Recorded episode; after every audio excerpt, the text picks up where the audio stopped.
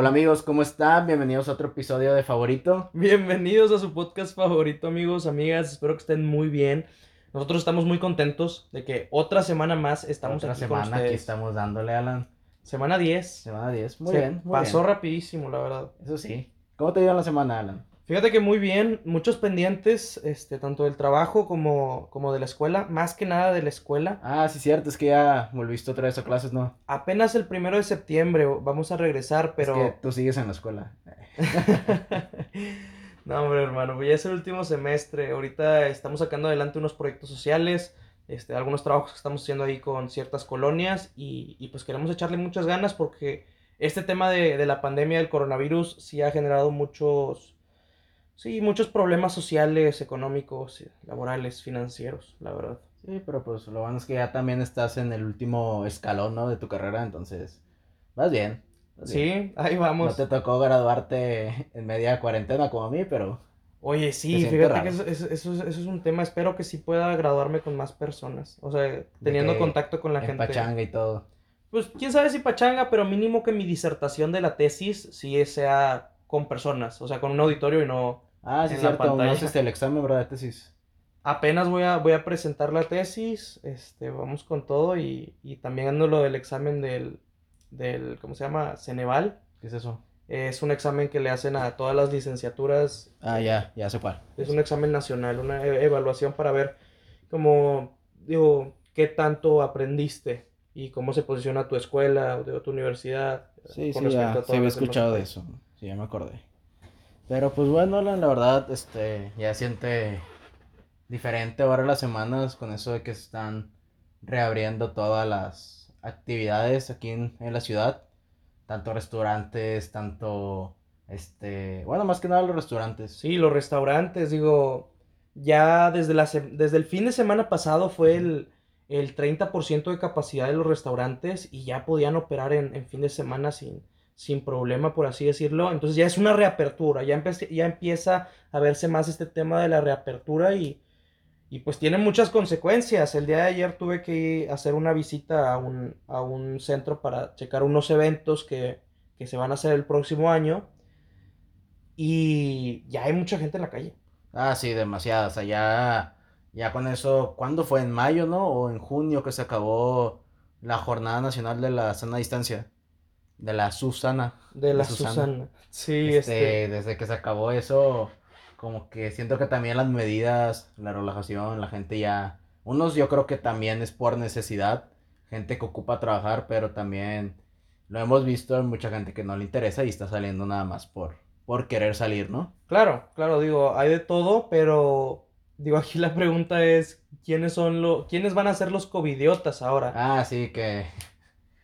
Pues, ¿te acuerdas que al principio de la cuarentena era de que no, es que ellos se juntaron de que una fiesta? Ajá. Ellos se juntaron de que, no sé, fueron al cerro. Ellos fueron a la playa. Ese era el que estaba más, Sí, no, más los, sonado porque, los más fuertes. porque, o sea, en ese momento nadie iba a la playa y no salía el típico que veías en Facebook o en redes sociales que lo exponían de que Ajá. este se fue a la playa, a Cancún, o Sí, quieras. no, en todas las, yo vi que en todas las, las ciudades de aquí de México hacían cuentas de, re- de cada respectiva ciudad, de que covidiotas Monterrey, covidiotas Guadalajara, covidiotas Ciudad de México, y así, ¿no?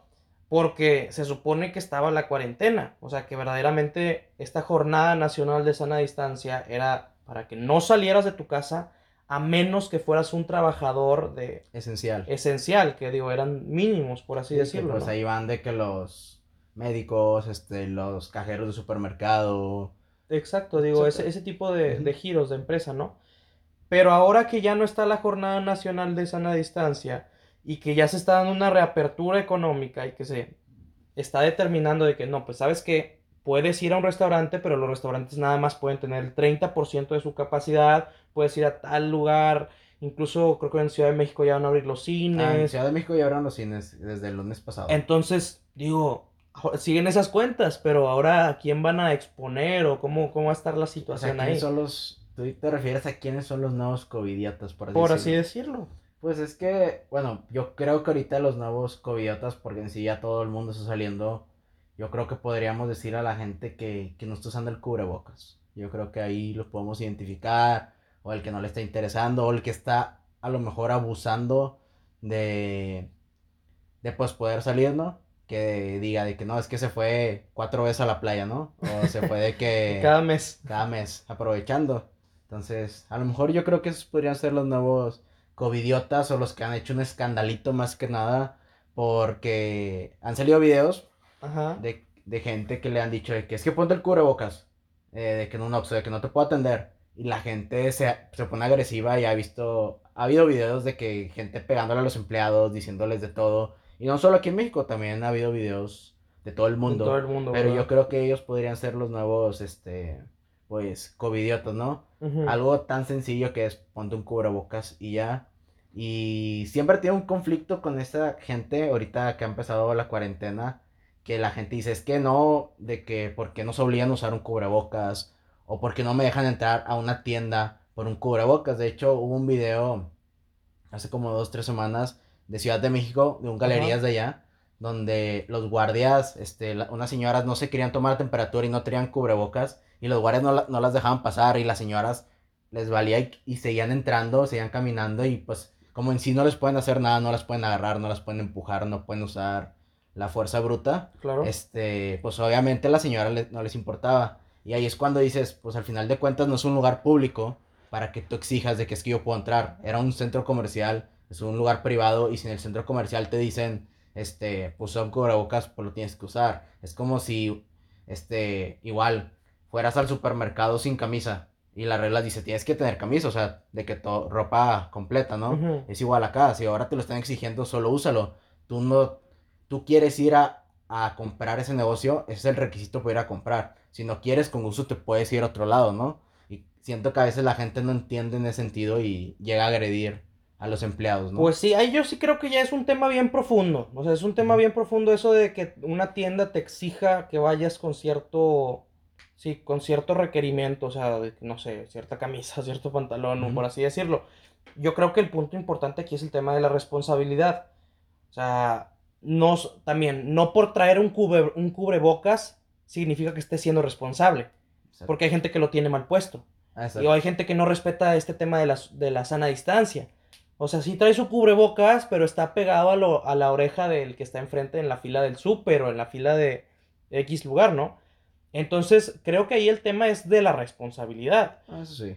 O sea, digo, y es- está bien, bien interesante, bien complejo esto porque en los lugares donde han hecho que sea obligatorio el, el tema del cubrebocas, han salido los abusos policiales también. Ah, sí, que, bueno, ha habido casos de gente, o sea, los policías que han agredido gente, este, les han golpeado. Sí, de que, o sea, te pueden decir, no, pues es que no traías bien el cubrebocas. ¿Y cómo le vas a decir al, Ah, al pues policía? acuérdate de lo que pasó hace como, hace, hace unos meses, hace ya casi dos En meses, Jalisco, en dices tú. Jalisco, de Sí. el albañil, justamente también cuando pasó el problema de racismo en Estados Unidos. Sí, ese trabajador me parecía que se llamaba Yair. este, Lamentablemente, digo, esperemos que en paz descanse. Fue el, o sea, lo que originó un movimiento social allá en, en Jalisco, porque a esta persona la golpearon por no traer bien puesto su cubrebocas después de que fueron a cenar con su familia. Algo así, me Sí, parece. Esa luego- fue la historia. También lo triste es que luego empiezan a inventar, este, quién sabe, como, no, como aquí en México está todo muy oculto en cuestión policíaca y todo, Sí, claro. empezaron a salir de que no, es que ya lo habíamos perseguido por otros delitos, ya tenía antecedentes y lo queríamos agarrar para meterlo de que a la cárcel, pero pues son cosas que de la nada salen para justificar la acción, ¿no? No, pero, pero es muy triste, o sea, es muy triste porque incluso me acuerdo de un, un video que surgió aquí en el metro de Monterrey, de que le estaban pidiendo a una señora que se pusiera bien el cubrebocas. Y la empezaron a detener, o sea, le pusieron a empezar a poner las esposas que porque no tenía bien el, cubre- el cubrebocas. Y se ve que el policía que la está deteniendo tiene el cubrebocas mal puesto. Entonces dices tú, o sea, ¿por qué se ejerce ese tipo de acciones de esa manera cuando a veces también los, los policías no están haciendo el proceso como debería de ser, ¿sabes? Sí, creo que pues es un tema eso de lo del cubrebocas porque pues hay gente que lo usa mal, gente que no lo quiere.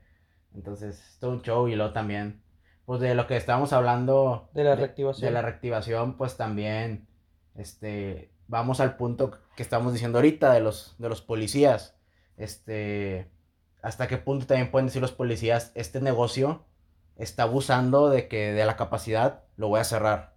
Ujú. O cuál negocio ellos pueden decidir, porque supongo que a lo mejor un negocio grande, este, no se van a meter, pero a lo mejor un puestecito de tacos, ellos abusan y, oye, pues no abusaste, te lo voy a cerrar, ¿no? Oye, Y- sí. y sí, está bien A lo interesante mejor, eso. porque un ejemplo, un restaurante grande no les va a dar moche, porque es un restaurante grande con autoservicio y todo, pero un puesto de tacos es de que, oye, si me das tanto, no te cierro, no te hago algo, ¿no? Es- eso está muy triste, la verdad, Omar, y qué bueno que lo tocas del abuso de los policías hacia el ciudadano promedio. Em, sí, digo, hacen muchos este, este tipo de burla, o por así decirlo, hacia la policía, de que la policía no se mete con el narco, o la policía no se mete con, o sea, los criminales pesados, por así decirlo, que se mete más con los ciudadanos. Que digo, es una realidad. O sea, ¿A quién le pide moche el, el policía por haber estado en la calle de noche? Pues no va con el que tiene una metralleta o el que tiene todo un poderío, este, por así decirlo, de, en términos de narco términos de criminales. No, pues va con el ciudadano que salió y que no tiene, no sé, no tiene puesto bien su cubrebocas o que fue a un, a un restaurante y no sé, pasan muchas cosas, Es que ¿sabes? es- eso del, del abuso policial es algo muy claro y creo que lo vivimos una vez en tu casa, ¿no te acuerdas que te- teníamos un evento y yo iba a venir con la comida y todo y que nos veníamos, nos estábamos levantando como a las 3 de la mañana, 4 para hacer el alimento y que yo llegué con las cosas como a las 2 de la mañana y había un policía de que lado de tu casa y no me dejaba estacionarme de que en tu cochera. Y de que yo me quedé como que viendo de como que se va a mover o algo y no. Y me- ya me pongo bien en tu cochera y se baja y de que ¿a qué vienes tú? Y de que yo pues vengo aquí, tengo las cosas para la comida y tenía los sartenes y todo y de que si no hubiera sido porque tú saliste, de que hola, Sí. buenas noches, yo le dije todo bien, yo creo que a lo mejor hubiera querido pues abusar o de que Claro. ¿por qué haces? Y lo peor es que ya dijeras tú, era una unidad, no, era un guardia de barrio. Un policía guardia- de barrio. Un policía de barrio y Sí, no, o iba a usar sea, de su poder. está impresionante eso. Digo, eso ya tiene como cuatro años, Cuatro fíjate, años de ya que tiene pasó. un chorro de cuatro, como cuatro años, pero sí. Omar había venido a la casa y de no haber salido yo, este, a, Ese, a- minutos, o sea, sí, si o te sea- hubieras tardado algo más. yo sí creo que te hubiera dicho algo, hubiera hablado de otra patrulla, de que no, pues porque está esta persona aquí, o sabes, o sea, digo, quién sabe, igual y te hubiera tratado de sacar un susto de que para Ajá. decirte de que no, de que no, este, aquí tenga oficial para las cocas, no sé, ¿sabes? Algo. Que eso sí lo intentan muchas veces. Eso sí lo intentan muchas veces y con muchos temas. Ahorita el que dices de la reactivación económica, que yo creo que sí se tiene que ser bien cuidadoso para que la policía no genere esos, esos tipos de abusos, porque, pues sí, o sea, Más va- po- van a haber muchas situaciones que van a quedar a, a criterio de, de la autoridad. Tanto policía como Secretaría de Salud, de- del gobierno. Estado, gobierno en general, ¿no? Pero sí van a quedar muchas situaciones como que bajo el criterio de que, ah, no, pues este tiene el 35% de capacidad, o este tiene el 30%, o este puesto. Sí, es exactamente como, ahora que lo dices, ¿cómo vas a medir este, cuántas personas pueden entrar a cada negocio? Ni que tuvieran una lista y dijeran de que tacos Don Pompo, de que solo pueden, su capacidad siempre ha sido de 100, pues solo pueden tener 30, ¿no? Pues Claro. no hay una, una lista, queda muy subjetivo cada, a cada persona. Sí, entonces yo sí creo que sí se tienen que manejar ese tipo de, de situaciones para que no se afecte a ninguna persona. Porque no sé si viste en, en la Ciudad de México durante esta semana pasada también estuvo pasando mucho de que estaban deteniendo a personas que Ah, en sus De los bicicletas puestos ambulantes, ¿no? Sí, o sea, que tienen bicicletas o que tienen triciclos donde transportan ollas de comida y las venden en, en ciertas colonias o en ciertos lugares donde trabaja gente, ¿no? Venden tacos de canasta, que son aquí los tacos mañaneros, este, aquí en Lo que yo no Monterrey. entiendo de ese tipo de situaciones que, que pasó en Ciudad de México es este, qué necesidad hay de quitarlos. Entendem, o sea, yo entiendo que en Ciudad de México hay mil y un permisos, allá hay un- una estructura de gobierno, tanto Ujú. de leyes y todo, muy, muy diferente a la de aquí de Monterrey. Mucho más est- estricta, Ajá, la verdad, con más Pero cosas, siento que ahí falta un poco de empatía, porque estás hablando que cuánto va a ganar alguien con un puesto ambulante, cuánto, 400 pesos al día a lo mejor. este, estás hablando que, o menos, estás hablando que a lo mejor en una quincena va a ganar cuatro mil pesos, quítale lo que son sus gastos de todo, a lo mejor y sacan solo dos mil, dos mil quinientos para mantener a su familia, es algo muy poquito, está bien, ocupas permisos y todo, pero estamos pasando una pandemia a nivel mundial que está afectando a todos, como porque no los dejas. Y a lo que supe es que, no sé cómo se les diga al presidente municipal o de esa delegación. Son las alcaldías. Las alcaldías, hasta lo presumió en Twitter de que, no, sí, nosotros quitamos a todos ambulantes y es como que, oye, estamos en medio de una pandemia, la gente está tratando de salir. A lo mejor, este, cuando hubiéramos estado normal, está bien, quítalos.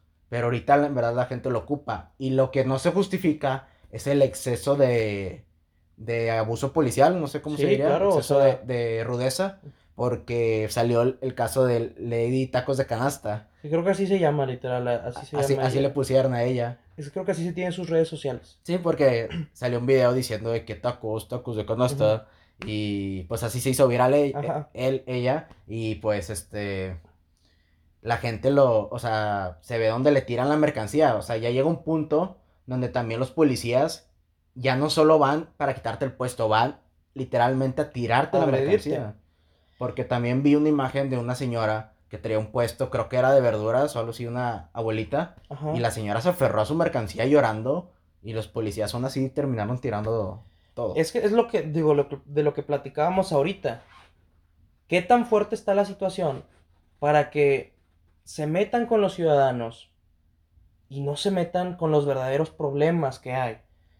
Hay verdaderos problemas muy fuertes en términos de inseguridad, en términos de delincuencia organizada, de narcotráfico. Violencia. Violencia doméstica, o sea, hay muchas cosas, hay muchos temas. Pero no, está la gente que vende comida en la calle, pues sí, hay que ir por ellos. De hecho, este, ¿no te acuerdas de un meme de Bob Esponja cuando va a entrar al club de los de los pequeñines y de que va y le dice que me voy a pelear con alguien y de que el guardia le dice, ah, bueno, peleate con él, un vato de que, un pez todo fuerte. Ajá. Y lo de que dice, no, mejor con él y señala a Patricio de que todo enclenque. Ajá. Y vi un meme que era igual de que, de que policía municipal, de que ahora sí voy a hacer bien mi trabajo. Bueno, ¿por qué no atrapas a él? De que el narco y todo, de que no, él no, es un buen hombre. ¿Por qué no mejor a él? De que vendedor ambulante, que es el Patricio.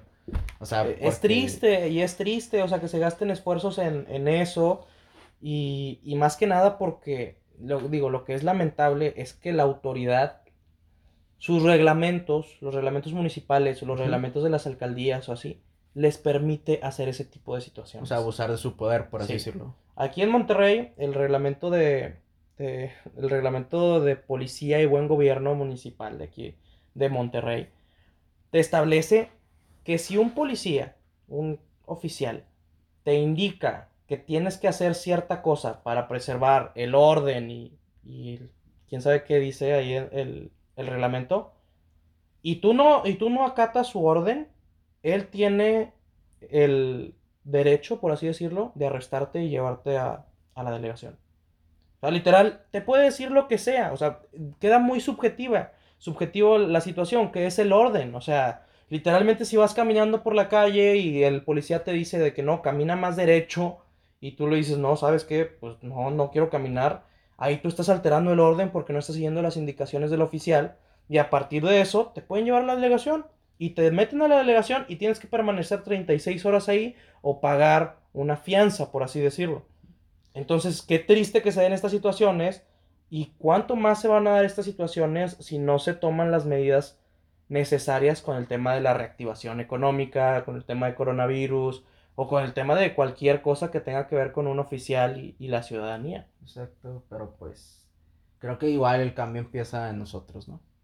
Sí, me quedo mucho con esta la ley de tacos de canasta. La gente que estaba viendo cómo le estaban quitando el triciclo o su bicicleta, no dejó que se llevaran su bicicleta. O sea, literalmente eran como 20, 30 personas que se aferraron a la bicicleta para que no se la llevaran los policías. Y digo, los policías pues eran que 4 o 5.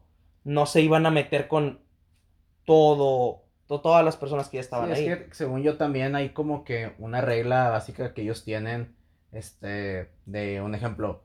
Si vas a, atrapar a alguien, pero de la nada aparecieron 100 personas y tú eres 2, 3 en la unidad, 4, obviamente 4 no van a poder contra 100 personas. Entonces ya lo, lo mejor o lo más pacífico es deja las cosas y te vas, ¿no? O Claro. la cualquier situación, de que arrestar a alguien igual.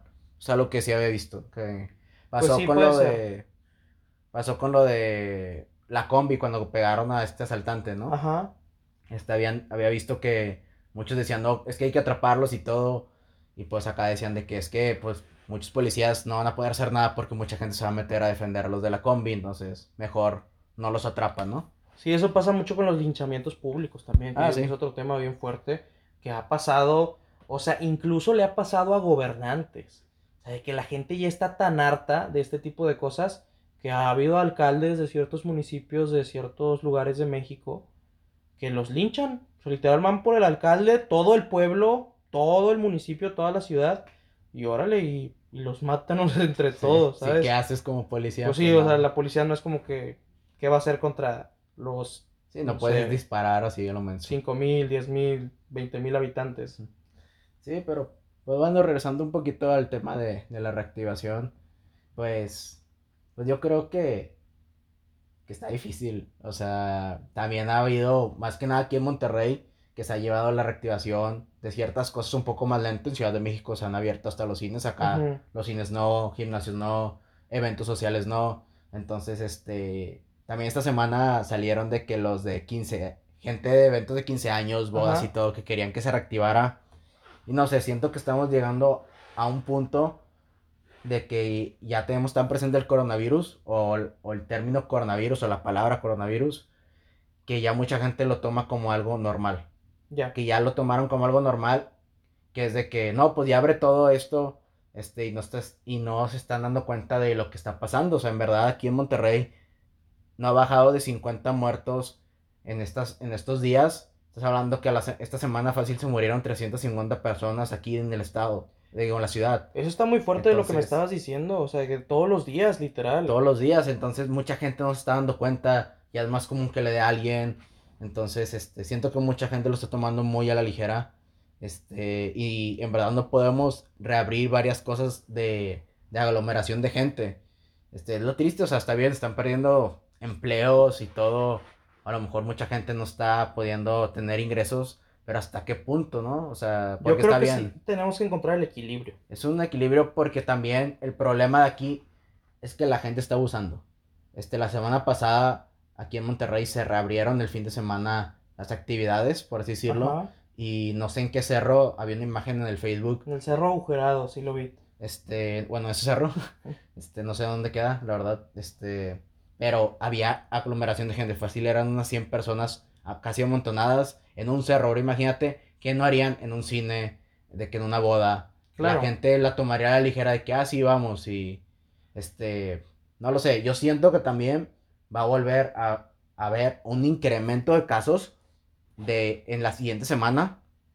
Porque la semana pasada hubo aglomeraciones de gente en varios lados. Entonces son dos semanas que se incuba el virus. Igual este fin de semana que está volviendo a pasar, otra vez va a volver a pasar en dos, otras dos semanas. Y yo creo que para septiembre o hasta en octubre se va a venir un, un fuerte golpe, como podríamos decir el golpe final, porque se dice que la vacuna va a estar para el primer trimestre. Pero vamos a tener un golpe al final del año muy fuerte. Más que nada también porque se viene la gripe y la influenza. La temporada de noviembre, diciembre.